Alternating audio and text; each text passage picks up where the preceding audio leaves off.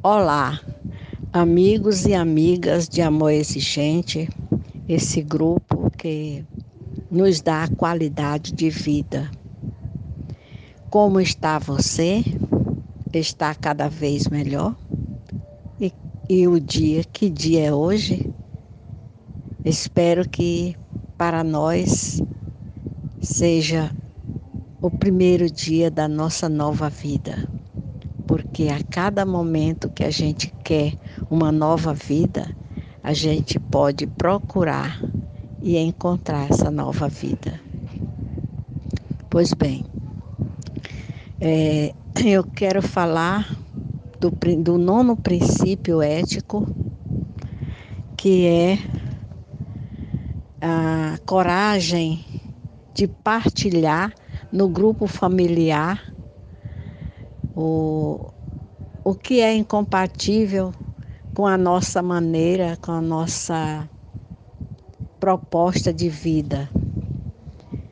E, como diz o meu amigo, que bonito falar disso, né? E eu gosto, gosto porque eu falo com, graças a Deus, com propriedade porque é uma das coisas que eu mais gosto de fazer aqui na minha casa, é nos reunirmos e pedir e dar apoio. É isso que nós fazemos sempre. Para tudo que nós vamos fazer, para tudo que nós estamos pensando em fazer, mesmo que seja individualmente, mas nós nos reunimos combinamos, é, compartilhamos a nossa ideia, o nosso pensamento e pedimos apoio. Perguntamos a opinião dos outros diante daquilo que nós estamos querendo, daquilo que nós estamos pensando. E foi nisso que há muitos anos, antes de conhecer o amor exigente, eu comecei a fazer na minha casa. Foi por isso que eu descobri que o meu filho estava enveredando para o mundo das drogadições. Aí foi que eu procurei, fui procurar o amor exigente. E o amor exigente me, me proporcionou muitos subsídios, muita força, muita coragem, muita determinação e muita maneira de como convencer aos meus de fazer aquilo que era melhor para todos nós, não só para um só, mas para todos. Tudo aqui em casa nós costumamos a compartilhar um com o outro, a combinar e a perguntar se isso é certo, se vai dar certo para todos nós, se é bom fazer diante disso é que nós continuamos. Aí nós determinamos a fazer.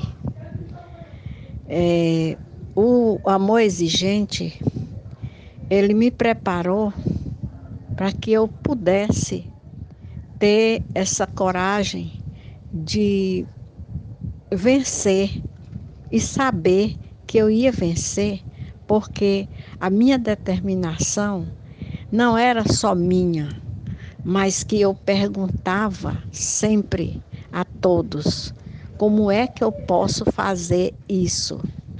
Você concorda? Você me apoia?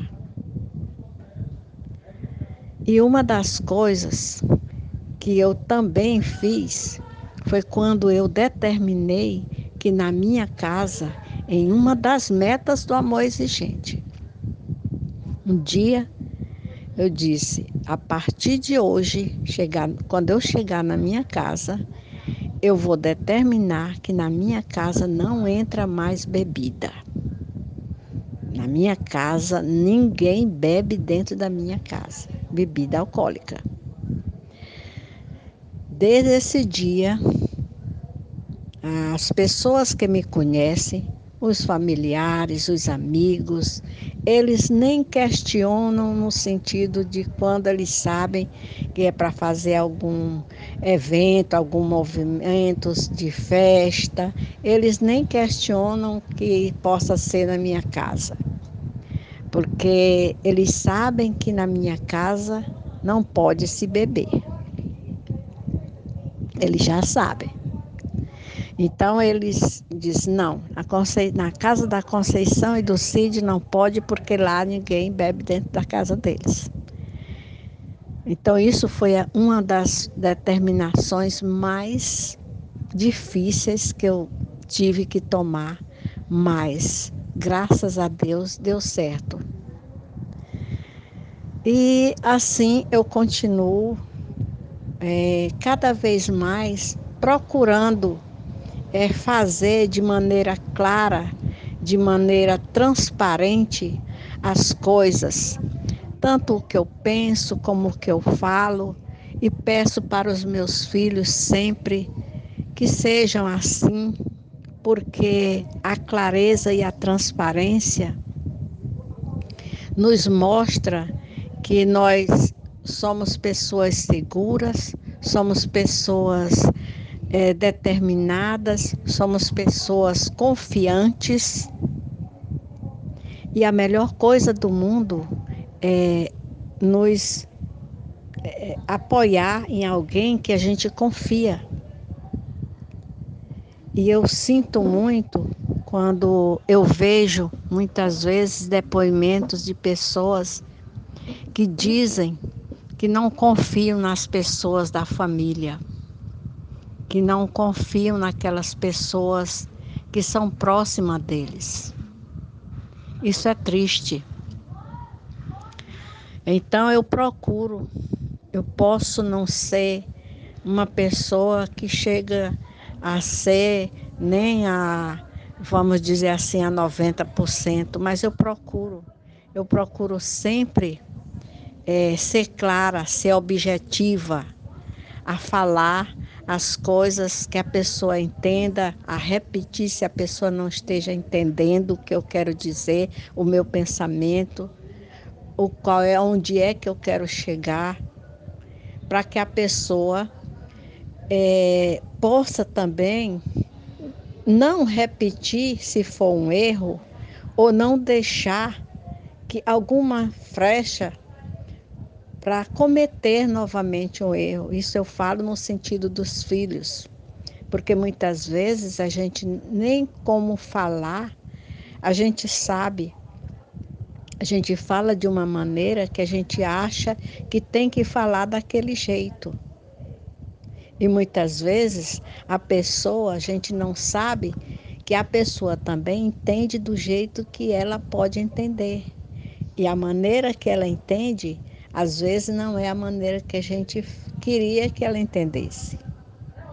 Essa é a maior dificuldade. Então, eu procuro sempre, é, nesse sentido, levar a nossa vida aqui em casa. A o pensar, que o pensamento de um seja de todos, que a proposta de um seja benéfica a todos, para que tudo dê certo, para que a gente viva em harmonia, para que a gente viva é, feliz, para que a gente conheça um ao outro, para que a gente seja ético em todas as situações. Meus amigos, é, a proposta do amor exigente é fabulosa, para quem entende dessa forma.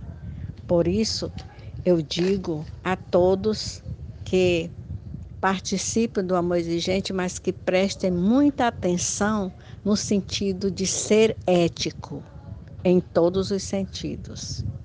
Para todos eu desejo força, fé e alegria, porque o amor exigente nos oferece a cada momento, a cada instante, essa possibilidade de ser feliz e ser ético na nossa vida, para que o outro receba também essa paz, essa felicidade. Até mais e felicidade para todos.